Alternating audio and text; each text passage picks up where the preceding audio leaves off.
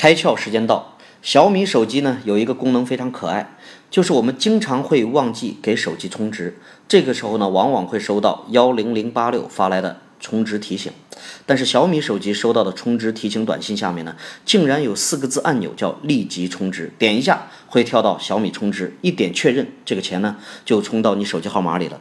更人性的是，如果想给朋友或家人手机充值呢，刚输入对方的手机号就弹出对应的名字，这对于强迫症患者太有帮助了。想想啊，这个功能难不难做？不过就是拿号码。去通讯录里匹配一下，只要一匹配往上面一显示就可以了。而这个细节呢，绝对不可能是小米工程师想出来的，他一定是收到了消费者的抱怨而提出的解决方案。